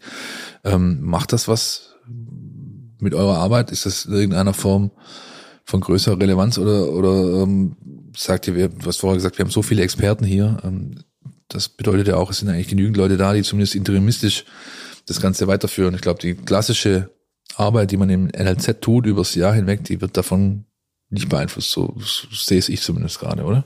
Ich denke, also das Tagesgeschäft ist Tagesgeschäft, aktuell, denke ich, genau, überhaupt ja. gar kein Problem. Das läuft ganz normal weiter. Diese Dinge sind eingespielt. So, es ist natürlich dann schon so, dass du irgendwann perspektivische Entscheidungen treffen musst, gewisse ähm, ja, mittelfristige Themen dann aufkommen, die dann natürlich gut ähm, aufgehoben sind, wenn es da sag ich mal, von den Zuständigkeiten klar geklärt ist Ja, und wenn klar. die nicht zu lange brach liegen. Aber so jetzt aktuell im Tagesgeschäft ähm, gibt es da keinerlei Probleme. Auch deine persönliche. Also ein Gespräch mit einem, mit einem Trainer, dessen Vertrag ausläuft, ist genau in dieser Position zu verorten. Und der, derjenige, diejenige sollte das führen. Logisch. Ähm, du hast hier einen Zettel äh, bei dir liegen. Du bist der zweite Trainer, der hier ist bei uns, der einen Zettel mitgebracht hat. Ja? Akribisch vorbereitet. Der letzte war Frank Farnhorst. Naja, ich versuche mir hier ein Stück weit auch äh, in die Rolle meiner Gegenüber hineinzuversetzen, was die für fiese Fragen äh, stellen können. Auf die fiesen Fragen habe ich Antworten dabei, aber ich musste tatsächlich sehr wenig bisher. Du könntest jetzt den Klaus Augenthaler geben. Du könntest dir die fiesen Fragen selber stellen und dann auch die Antworten. Ja, ich wollte mein Trainerteam noch loben, das steht auch noch auf meinem Zettel drauf, weil ich, Ah, auch wenn ich bitte. vorhin ja von Verlässlichkeit und bitte. Kontinuität spreche, also mein Trainerteam, ähm, ich arbeite mit Markus Kraus seit sieben Jahren zusammen, auch Ja. Tobi Radke, Basti Hägele, Philipp Lang seit Ja. fünf Jahren. Das ist, das ist auch eine Kontinuität. Ähm, das ist schon wichtig auch für Spieler, dass sie wissen, dieses Team ist eingespielt, dieses Team arbeitet auf Augenhöhe miteinander. Das hilft den Spielern, das gibt ihnen Sicherheit. Und jeder von uns ist ein Stück weit auch anders und, und hat einen anderen Zugang zu Spielern. Also es geht ja nicht nur um einen Cheftrainer, wie der die Spieler entwickelt, sondern das gesamte Trainerteam entwickelt ja Spieler, weil jeder anders andockt an den Spielern, jeder eine andere Ansprache, einen anderen Typen ähm, braucht. Und da sind wir schon sehr unterschiedlich, wir fünf, muss man schon sagen. Ähm, aber ich glaube auch, dass das ein wichtiger Part ist in, in dem Thema Spielerentwicklung, dass solche Trainerteams ja ein Stück weit auf Augenhöhe und stabil sind für die Spieler, weil sie eine Verlässlichkeit für die Spieler darstellen. Ist das auch ähm, ein, ein Vorteil, dass äh, Markus und, und Tobi, sag ich mal, eine Perspektive mitbringen einer Person, die halt schon mal da waren, wo alle hinwollen? Also Auf jeden Fall, Oder? ganz klar, ganz klar. Und ähm, Markus nicht nur für den Bereich Torhüter, also der Ja. sagt genauso was über die Feldspiele, über die Art des Spiels. Und Tobi sagt hin und wieder auch mal was über die Torhüter. ähm, nein, das ist ja klar, diese Perspektiven, unterschiedliche Perspektiven zu haben, ist, ist einfach, und jeder darf diese Perspektiven einbringen, das ist einfach Gold wert. ja. Ich hätte noch eine fiese Frage, die ich aber nicht als solche formulieren würde, sondern die klingt natürlich ganz positiv. Äh, habe ich mal gelernt. Äh, Guck dir den an. Du hast Kommunikationswissenschaft studiert, habe ich sag, mal irgendwo sag gehört. los, sag Ja, ja. los. Bullshit-Bingo. Ich bin nur dahergelaufen in der Gruppe. Ja, ja. Nico, ich habe rausgehört, ähm, dass auch du darüber nachdenkst, dich auch mal zu verändern, was anderes zu machen. Ich lese jetzt daraus oder höre daraus, dass, dass du sagst, ähm, vielleicht in drei, vier Jahren sehe ich mich nicht mehr als U19-Trainer beim VfB Stuttgart. Ähm, aber wo siehst du dich denn dann? Also was sind denn so die, die Dinge, wo du, wo du vielleicht äh, dir überlegst, das könnte ich mir vorstellen, das wäre noch was für mich in, in, in meiner Karriere. Du standst schon bei dem einen oder anderen Bundesligaspiel an der Seitenlinie. Das ist natürlich ein ganz anderes äh, Kaliber, ein, ein Haifischbecken. Ähm, gibt's gibt's aus deiner Sicht, wenn du in dich reinhörst, Dinge, wo du sagst, das würde ich gerne machen, das könnte ich mir mal vorstellen, egal ob beim VfB oder woanders? Ich muss einfach sagen, der Fußball hat so viele Facetten und er hat in allen Bereichen, vom Kinderfußball bis zum Profifußball, so spannende Blickwinkel drauf, dass ich ein Stück weit Bock hätte auf alles. So, also deswegen, es geht mir darum, etwas zu tun als nächstes, wo ich Bock drauf habe, wo, wo Facetten drin sind, die mir einfach Spaß machen. Und dann kann da ja stehen als Titel, was will. Ähm, ich muss drin aufgehen, so ein Stück weit. Und das ist das, wonach ich, wonach ich suche oder wo auch der, der Schritt der Veränderung ähm, dann hinführen muss. Und deswegen, der Fußball ist sehr breit und er hat sehr viele Möglichkeiten und ich möchte keine einzige dieser Möglichkeiten ausschließen, ein Stück weit, weil sie einfach für mich alle irgendwo ein gewisses, ja, interessant sein können. Und je nachdem, wie sich das ergibt, will ich auch jetzt nicht überreden, was ist in drei, vor fünf Jahren, weil zu meiner Zeit, als ich in Baling angefangen hätte, niemals hätte ich gedacht, dass ich beim VfB land und dann noch einer der Trainer wird, die wahrscheinlich mit am längsten U19 gemacht haben. Also das ist utopisch für mich gewesen. Jetzt sitze ich hier und es ist so und bin auch ein Stück weit stolz drauf, muss ich sagen. Deswegen, keine Ahnung, was es in fünf Jahren gibt, aber ich hoffe, es macht mir Bock. Also ich finde das äh, sehr, sehr, äh, äh, da kann, darf man sehr stolz drauf sein. Also das, das so lange zu machen mit einer entsprechenden, mit entsprechenden Erfolgen auch unter, untermauert. Ja. Aber ich verstehe es andererseits auch klar. Du machst hier damals, als man in, äh, in Baling, äh, wie alt sind E-Jugendkids? Zehn. Zehn, einen Haufen Zehnjährige organisiert hat, da hast du natürlich nicht dran gedacht. Logisch, dass mal so ein Weg dahinter, dahinter steht dann oder irgendwann dasteht. Gut. Ich für meinen Teil hätte Da klatscht er, da macht er die Klappe. ja, ich hätte, ich hätte ähm, Bock zum nächsten Themenbereich zu gehen. Dann würde ich sagen, gehen wir kurz in die Werbung Ja. und machen dann das, was wir sonst eigentlich auch mal machen. NLZ News. Wen wundert's?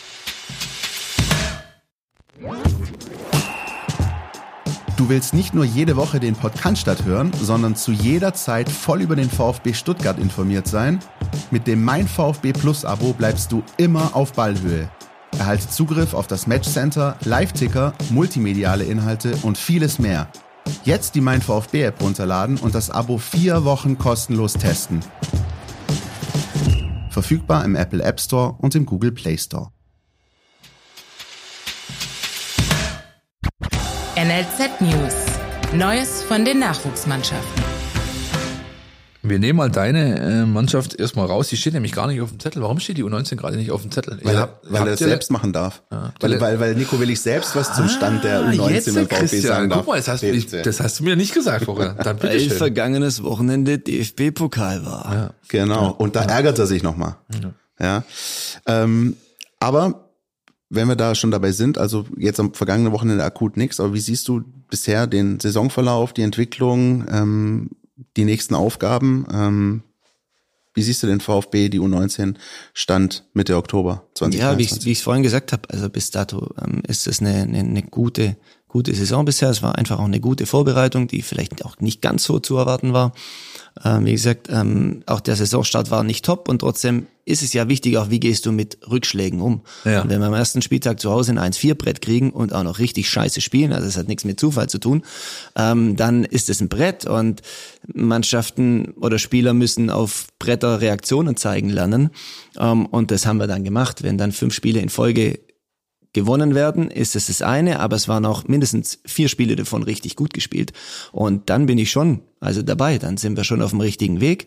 Ähm, auch jetzt in Mainz, es war wahrscheinlich in meiner U19-Trainerzeit 85 Minuten lang das beste U19-Spiel, das wir in Mainz absolviert haben, mit der größten Chance zum 3-1, die man haben kann, Expected Goals quasi 0,98 Die haben wir aber nicht gemacht zum 3-1 und dann laufen Spiele halt manchmal, wie sie laufen. Ich hatte so einen Spielverlauf in den letzten acht Minuten eines Spiels auch noch nie, aber eine Erfahrung reicher. 2-3 in Mainz verloren, entsprechend Wut im Bauch jetzt für die nächsten Aufgaben. So, wir haben ein Topspiel in zehn Tagen gegen Frankfurt. Ähm, die werden auch Wut haben, weil die verloren haben. Aber das sind ja die Dinge, die wichtig sind in dem Bereich. Es ist nicht so, dass mein Trainerstuhl wackelt nach einer Niederlage in Mainz, für die kein Trainer und auch wenig Spieler was können ähm, sondern dass du daraus lernst, so wie nach Fürth. Und das ist ja wiederum der Job hier in ISO 19 Trainer. Und daraus die Spieler besser zu machen, sind das die entscheidenden Schritte. Und deswegen freue ich mich jetzt auf die nächsten Monate bis Weihnachten, dass wir nochmal so eine Serie und vor allem so eine Performance auf dem Platz kriegen. Siehst du? Er, ja, er sagt auf das nächste Spiel und ist gut. Äh, genauso Alles war es geplant. Alles gut, ihr habt ja mich schön äh, ins Leere laufen lassen. ähm, Vielleicht ein Satz noch zu den Viertern. Also klar, 1-4 zu Hause, Heimauftakt äh, gegen Aufsteiger, alles andere als standesgemäß, aber die spielen ordentlichen Ball in der, in der Liga bisher. Hättest du das so erwartet? Also, oder ist es nicht Usus, dass ein Aufsteiger im vorderen Mittelfeld mitschwimmt, sage ich jetzt mal, in der Art und Weise, wie sie es tun? Ja, da entsteht aber der Vorteil wieder, wenn du als Aufsteiger letztes Jahr schon zu großen Teilen mit dieser Mannschaft gespielt hast, dann ist sie halt schon gewachsen. Ja. Dann ist sie so ein Stück weit stabil, dann wurde sie nur punktuell verstärkt, hatte mir Hilbert dann erzählt nach dem Spiel. Und dann sind sie im ersten Spieltag einfach schon gewachsener, als es du bist, ein Stück weit. Und das zeigt sich jetzt eben auch in diesen Ergebnissen, dass sie wirklich einen guten Ball spielen, so wie du sagst, und stabil in dieser Liga sind und jetzt auch im DFB-Pokal nur knapp gegen Wolfsburg verloren haben. Ähm, ja, dann hast du am ersten Spieltag einfach gegen einen guten Gegner verloren. Dann bleibt uns der Blick auf die anderen Mannschaften, die äh, das NLZ ähm, ausmachen. Die zweite Mannschaft, die U21, hat äh, gegen Mainz gewonnen, 4-0. Ähm, die Tabellenführung Mainz, sich immer wieder Mainz. immer wieder Mainz, ja. Ähm, wieder sich die Tabellenführung zurückgeholt. Das ist echt crazy momentan, wenn man sich die Regionalliga-Tabelle anschaut. VfB 2 Kickers. Äh, ich glaube, Freiberg kommt dann auch noch äh, recht weit vorne. Freiberg, Steinbach und dann, Ja, ja. Aber alles sehr knapp beieinander. Also ich habe mir das mal angeschaut, so zwischen dem ersten und dem zehnten sind es irgendwie nur vier, fünf Punkte Unterschied. Also das, das knubbelt sich da alles. Aber dennoch, ähm, das Team hat sich nach diesem 1-8 gegen Homburg, glaube ich, auch gefangen. Ja, und vor allem war das jetzt dieses Mal ein Spiel, wo du zum ersten Mal, finde ich, gemerkt hast, dass eine gewisse Reife äh, wahrnehmbar war. Ja, auch ein, ähm, ein, ein, die bisherigen Spiele waren, da waren viele Achterbahnfahrten dabei in, in, und dieses Mal hat es den Eindruck gemacht, dass die Mannschaft sehr reif, sehr seriös mit der ganzen Geschichte umgegangen ist. Ähm, Mainz war eine Mannschaft, die relativ alt war für eine U21 also, und dem nicht viel entgegenzusetzen hatte. Der hatte einen, einen Spieler drin, Schabani hieß der, das war so gefühlt für mich der Einzige, der sich gewehrt hat an, diesem Nachmittag. Der Rest, ja, ne? Und dann zwei Castanaras äh, äh, Buden, äh, beide schick. Und dann ähm, gibt's ja immer noch den gewissen, den Herrn Paula ja, in, in diesen Reihen. Da kann der Nico auch einige Sätze wahrscheinlich dazu verlieren. Hat sie ihm eigentlich, ich habe die Diskussion tatsächlich mit jemandem geführt, der, ähm, die Tage, hat sie ihm gut getan, dass er so lange mit seiner Knieproblematik irgendwie, sag ich mal, ausgefallen ist. Mir, für, für mich erweckt den Eindruck manchmal, dass der irgendwie richtig äh, Bock hat, das sag ich mal, na, na, nachzuholen, aufzuholen. Irgendwie wirkt so. Also das, der war ja lange Zeit raus, auch bei dir, glaube ich, oder? War das, war das nicht so? Na. Nein. Jedenfalls hatte er länger mit, mit, mit Knieproblemen zu kämpfen und jetzt ähm, scheint er in einer Verfassung zu sein, die, die richtig stark ist. Das sich natürlich durch Tore ausdrückt, Woche für Woche, klar, aber ähm, die sind, finde ich, sekundär. Wenn man den jungen Mann spielen sieht, dann ist das ähm, auch schon eine, eine deutliche Weiterentwicklung zu dem, was man vielleicht vor zwei, drei Jahren noch prognostiziert hätte. Täuscht mich der Eindruck oder ist das korrekt?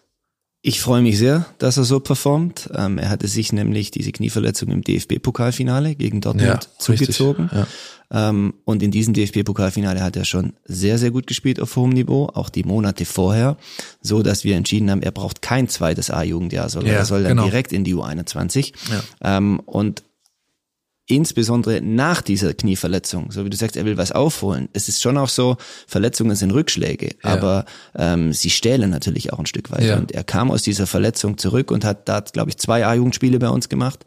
Sensationell. Nach einem halben Jahr Verletzung hat er zwei Top-A-Jugendspiele Ja. abgeliefert. Und das zeigt dann schon, du sagst aufholen, ich sage, es ist ein Reifeprozess. Er ist einfach durch diese blöde Geschichte gereift und jetzt ist er im ersten aktiven Jahr und performt in dieser Liga und vor allem hat er Quote und das war immer so ein Kritikpunkt von mir an ihm. Raul, du hast zu wenig Quote für deine Aktionen, die du hast. Ja. Er muss auf Quote kommen. Jetzt hat er diese Quote. Was dann passiert, ist klar, das wissen wir und ähm, ein Stück weit gönne ich es ihm, weil er einfach in jedem Training wirklich ein Spieler ist, der immer Vollgas gibt, jeden Tag in jedem Training und ähm, ja, ich wünsche mir schon, dass seine Wege und Schritte noch weiter nach oben führen. Wie siehst du die Entwicklung von Thomas Castanaras? Wir hatten es ja vorher schon von ihm, die Anfänge. Äh, jetzt ähm, hat er auch schon mal Bundesliga-Einsätze gehabt. Ich meine, unter Bruno Labbadia in Leipzig mal von Anfang an in der Startelf gestanden. Ähm, jetzt wieder in der, in der Regionalliga erfolgreich. Was traust du ihm zu oder wie siehst du gerade seine Entwicklung? Also ich freue mich auf jeden Fall, dass er nach seinem Mittelfußbruch ähm, jetzt wieder zurück ist. Ich habe mich auch gefreut, als er in Leipzig aufgrund von Personalnot in die Startelf durfte und fast ein Bundesligator Ja, geschossen richtig. hätte. Richtig. Ähm, es, es ist einfach ein Stück weit eine Belohnung für viel, viel Arbeit bei ihm. So, das muss man sagen. Er ist ein Arbeiter auf dem Platz, aber auch außerhalb des Platzes. Er lebt auch stark von seinem Selbstvertrauen und wenn dieses Selbstvertrauen im Keller ist, dann fragt man sich schon, kann der überhaupt Fußball spielen? Wenn er aber Selbstvertrauen hat, dann ist er natürlich ganz, ganz schwer zu halten und äh, mit enormer Quote unterwegs. Und deswegen, ähm, wo führt der Weg hin? Weiß ich nicht, will ich auch nicht prognostizieren. Ich wünsche ihm einfach nur, dass er seinen körperlichen Zustand, die Fitness erhalten kann, dass er dort weiter drauf aufbauen kann und eine breite Brust hat. Weil dann ähm, stehen ihm als, als Torjäger-Typ, der auch ein Stück weit den Egoismus hat und trotzdem für eine Mannschaft äh, mittlerweile auch arbeiten kann. Ja, solche, solche Spieler sucht halt auch jeder Verein. Nee, beide auch ähm, tatsächlich äh, der letzte Halbsatz, also ähm, von Nico gerade arbeiten. Also, das, Thomas ging da Wege, die, äh, die muss er nicht gehen. Ähm, haben wir bei Zero Girassi vorher schon mal diskutiert und auch Raul hat, das Spiel stand 3-0, das 3-0 hat er selber erzielt, das war tot, das war klar, Mainz äh, zuckt hier nicht mehr. Und trotzdem ist er äh, noch die weiten Wege gegangen. Trotzdem hat er äh, vorne angelaufen in einer Art und Weise und Aggressivität, die eigentlich gar nicht mehr notwendig gewesen wäre. Aber er hat halt erst aufgehört, als der Schiri abgepfiffen hat. Und das ist meistens ein gutes Indiz dafür, dass ein gewisser Reifeprozess tatsächlich stattgefunden hat und ähm, da noch was kommen kann. Jetzt müssen sie halt gesund bleiben, die Jungs, und dann mal schauen, was da die nächsten Wochen und Monate bringen bei den jungen Herren. Fehlt noch der Blick auf die U17. Die hat Richtig. 3-3 gespielt bei der TSG Die Hoffenheim. können also doch nicht nur gewinnen. Das siehst du mal. Ähm, jetzt steht bei äh, auch diesen Teams noch ein Päuschen an. Es sind auch die Auswahlmannschaften unterwegs. Für die U21 steht als nächstes in der Regionalliga das Derby an gegen die Kickers. Samstag, 21. Oktober, 14 Uhr.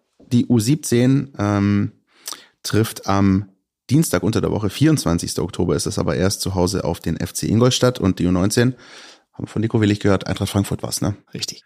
Wollen wir jetzt mal hören, was äh, unsere Kolleginnen vom äh, Brustring Frauen Podcast über die Dame zu sagen haben, die eine bessere Quote hat noch als Sergio Girassi? Unbedingt. Gut.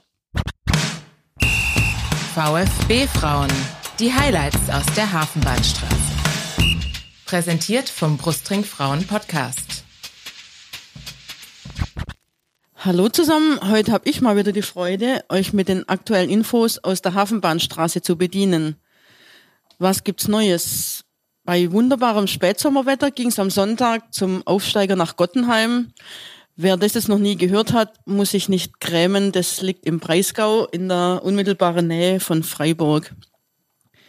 Leider wurde dort auf dem kleinen Kunstrasen gespielt, der gefühlt noch enger war als das Spielfeld in Obertürkheim obwohl direkt dahinter ein wunderbarer Rasenplatz zu sehen war. Vermutlich wollte man das als Heimvorteil nutzen. Es ging tatsächlich dann auch recht eng zu anfangs und vieles ballte sich in der Mitte. Nach einer knappen Viertelstunde gelang es den VfB-Frauen aber dann mehr und mehr, das Spiel in die Breite zu ziehen und über die schnellen Außen immer wieder durchzukommen. Nahezu zwangsläufig fielen dann auch direkt die ersten VfB-Tore quasi im Minutentakt. Ein unglücklicher Rückpass und Zweikampf der Torspielerin später gab es dann etwas mehr Platz auf dem Feld. Allerdings etwas anders, als sich das die Mannschaft von Heiko Gerber und allen voran Besa Lezi vermutlich vorgestellt haben dürften. Denn der junge Schiri wertete ihr Einsteigen als Notbremse und ahndete es mit glattrot. Der dazugehörende Freistoß landete dann zu allem Überfluss und abgefälscht unhaltbar für Ersatzgeberin Laura Botzenhardt zum 1 zu 3 im Kasten. Sie kam somit nach längerer Verletzung, Verletzung ähm, schon etwas unverhofft zu ihrem ersten VfB-Einsatz und das kann man eigentlich sagen. Sie macht ihre Sache mehr als ordentlich. Zu keinem Zeitpunkt musste man Bedenken haben, dass sie etwas anbrennen lässt. Etwas schade war es dann für die Torschützin zum 1 zu 0, Jana Spengler, denn sie musste dann äh, somit nach den 20 Minuten, als die rote Karte gab, den Platz äh, verlassen.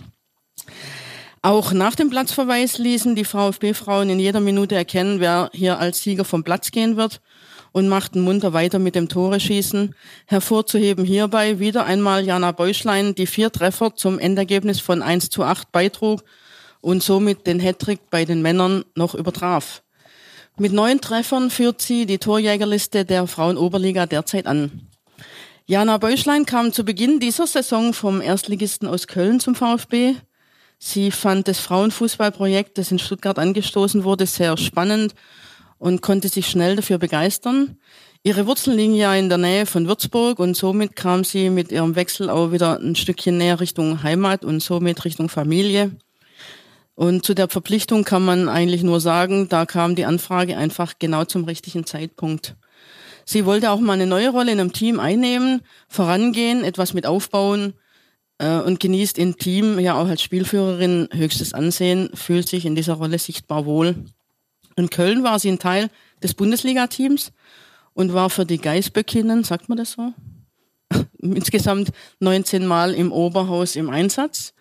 Vor ihrer Zeit in Köln sammelte sie erste Bundesliga-Erfahrung bei der TSG Hoffenheim. Dort kam sie als ganz junge Spielerin bereits mit 19 Jahren zu 79 Spielen in der zweiten Bundesliga, wo sie 46 Tore erzielte.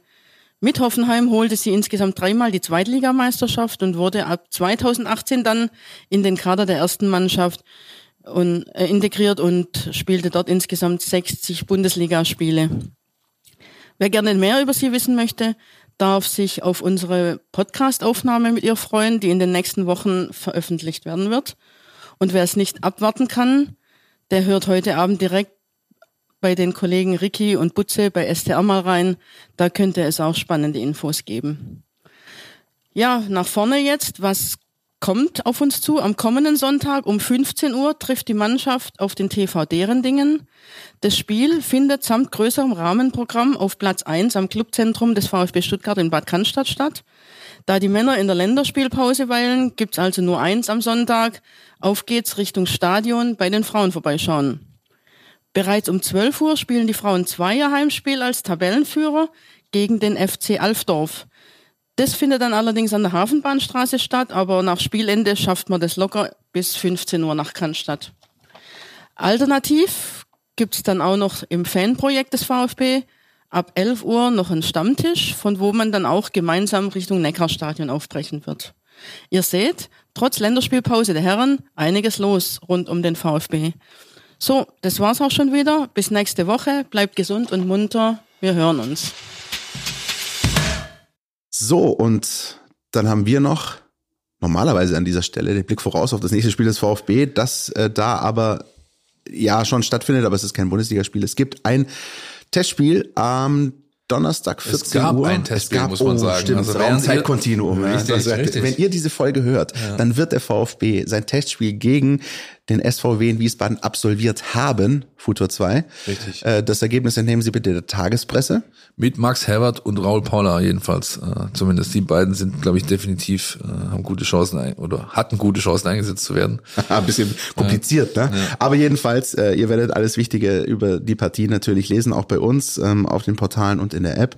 Ähm, das Wichtigste ist natürlich wie immer, dass äh, da keine Verletzungen passieren, dass, dass das alles gut über die Bühne geht. Gilt auch für die Nationalspieler, die unterwegs sind mit ihren Auswahlmannschaften gerade.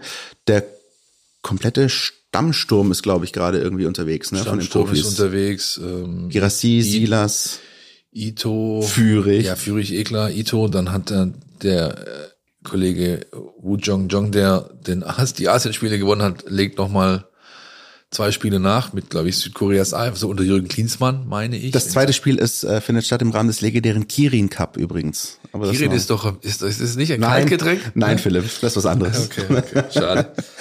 Aber die meisten ähm, zumindest ähm, sind freundschaftsspielmäßig unterwegs. Also wirkliche äh, Quali-Spiele findet ja auch noch Europameisterschaftsquali statt. Das hast du natürlich nicht mehr, weil eben beispielsweise Kollegen wie Mavropanos, Sosa, äh, Endo und so weiter einfach nicht mehr da sind. Und 15 Spieler aus eurer Akademie. 15. Das ist auch ein ganz schönes Brett. Also ab der U16 gezählt. Ja, ich glaube, drunter, gibt es drunter überhaupt Länderspiel oder internationale Einsätze? Nein. Tiefer als 16. Okay.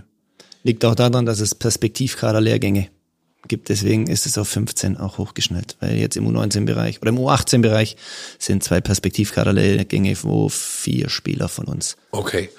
Erklär uns oder uns, uns und den Hörern nochmal Perspektivkaderlehrgänge heißt, es dürft, es werden quasi all jene eingeladen, die nicht zum A-Kader des Jahrgangs gehören und dürfen vorspielen. Die Erklärung ist, Deutschland ist U17 Europameister geworden, Ja. beginnt in einem Monat dort mit der U17 Weltmeisterschaft. Diese U17-Spieler sind jetzt U18-Spieler, das ist der A-Kader.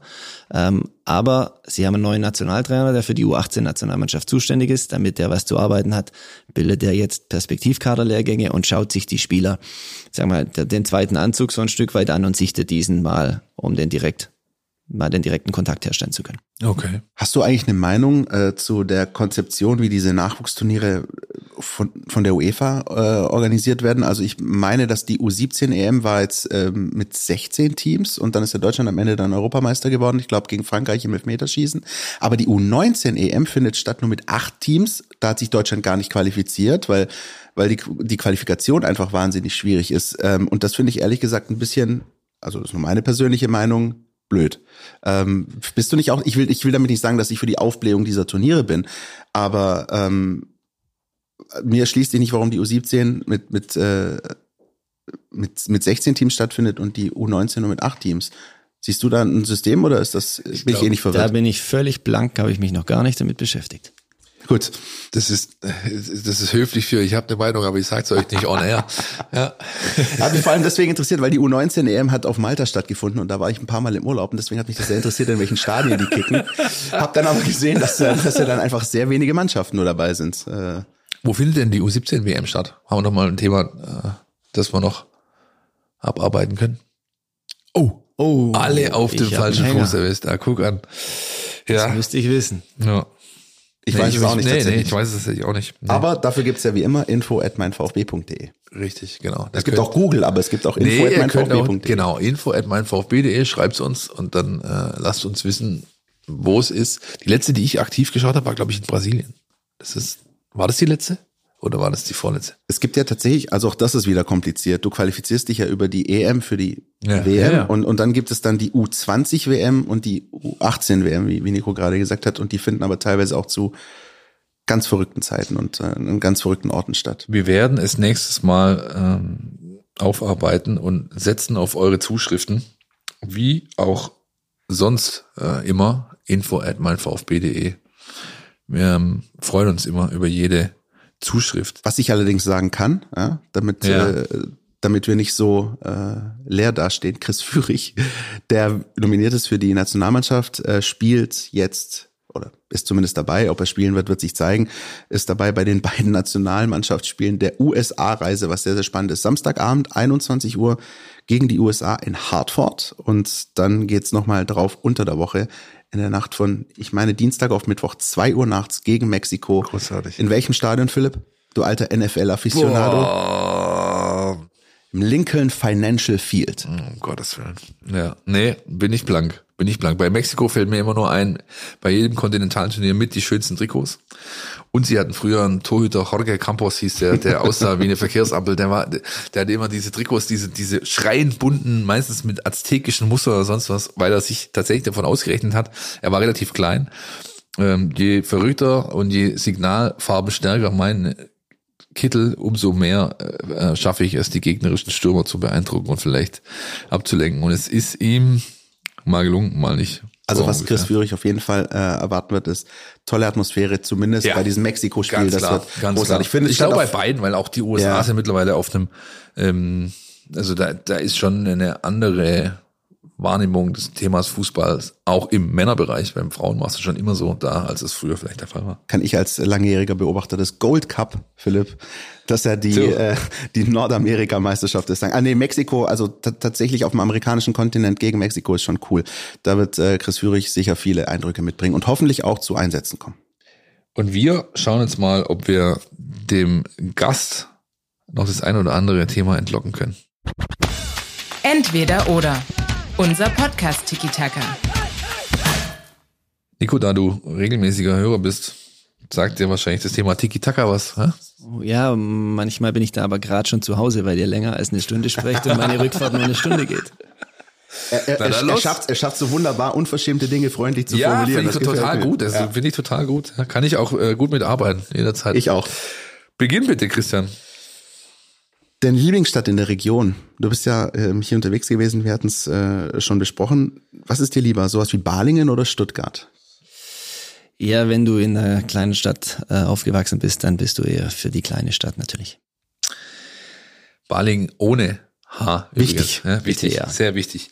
Ähm, ja, Kulinarik bin wie immer ich dran. Äh, Maultaschen geschmelzt oder Zwiebelrostbraten? Zwiebelrostbraten ordentlich Soße, aber bei beidem nehme ich an, ne? Auf jeden Fall. Und das richtige Getränk dazu. Ja, sehr gut, sehr gut. Das ist wohl Wir gehen nicht weiter darauf ein. Wasser natürlich. Ja, ja, ja, genau. Die letzte Kategorie, ähm, und tatsächlich gut, dass wir es erwischt haben, auch darüber haben wir schon gesprochen, die DFB-Pokalsiege mit dem VfB 2019 oder 2022. Gibt es einen, der dir lieber ist, wichtiger ist oder beides gleich?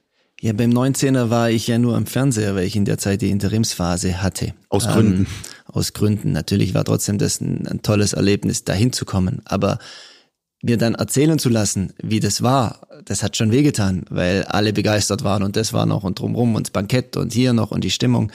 Es dann selber zu erleben, und es dann auch in die richtigen Bahnen zu bekommen, muss ich sagen, habe ich genossen. Also ich habe auch das Spiel genossen, ich habe das Ganze drumherum genossen. Ich war da schon ein bisschen in einem Zustand, der das aufnehmen konnte. Das war nicht zerfressen von Nervosität, sondern ähm, es war echt, es waren, waren fünf ganz tolle Tage, deswegen ganz klar 2022. Ist das ein großes Thema, das, äh, Nervosität? Also immer noch, wenn man jetzt äh, sechs Jahre ähm, U19 trainiert und schon einige Spiele hatte, wo es so wirklich was ging, ist das immer noch so? Also Nein, also nein, aber es ist dein erstes DFB-Pokalfinale, ja, also ja, ja, da klar. kannst du schon auch mal ähm, ein bisschen einen höheren Puls haben. Tatsächlich war das an dem Tag eigentlich echt, echt, muss ich sagen, entspannt, weil ja vom von der ersten Minute des Spiel eigentlich ja so lief, wie ich mir das vorgestellt und ausgemalt hatte. Und du gemerkt hast, die Jungs sind im Flow, die ich kann jetzt auch gehen. So ein Stück weit. und da hatte man ja auch irgendwann, es gab so eine Drangphase äh, der Dortmunder, daran mhm. kann ich mich ganz gut erinnern, mhm. als dann irgendwie, glaube ich, mal ein Ball auch an, an die Latte ging und dann Monsterparaden. Ich glaube, irgendwann hatte man so das Gefühl, dass die können auch bis morgen früh spielen. Wir lassen hier heute keinen mehr rein, ne? Ja, das, das ist dann auch draußen, das registrierst du dann auch und merkst auch die Körpersprache der Bank daneben, aber auch der Spieler, die, die sinkt in sich zusammen. So, und dann weißt du, du bist auf der Siegerstraße. Ich glaube, wir waren auch auf der Siegerstraße mit äh, Folge 260 heute, Philipp, oder was Dem ist, glaube ich, nichts hinzuzufügen. Hat mir großen Spaß gemacht. Ähm, ab sofort wieder WhatsApp-Sprachnachrichtverkehr. Äh, Aber äh, Nico, vielen lieben Dank. Dir hat hoffentlich auch Spaß gemacht. Mir hat Spaß gemacht, zweifellos. Sehr gut. Jetzt fehlt nur noch euch da draußen, ihr da draußen, ihr fehlt noch. Ja, aber ich glaube, auch euch konnten wir heute wie immer was mitgeben. Bisschen ähm, Unterhaltung, sehr viel Einblick und eben Informationen aus, aus allererster Hand von einem der Ausbilder des VfB Stuttgart. In der nächsten Woche natürlich alles zu den Länderspielen mit VfB-Beteiligung. Äh, der Blick voraus auf das äh, komplizierte Spiel dann an äh, der alten Försterei bei Union Berlin mit auch einem Gast. Richtig, Steffen Görsdorf vom Institut für Spielanalyse, den ihr, so ihr denn unsere Sendung schon länger hört, wahrscheinlich schon alle kennt und wer nicht, der lernt ihn dann nächste Woche kennen. Nico, vielen herzlichen Dank. Gerne. Bis nächste Woche. Ciao, ciao. Podcast, der Mein VfB Podcast von Stuttgarter Nachrichten und Stuttgarter Zeitung.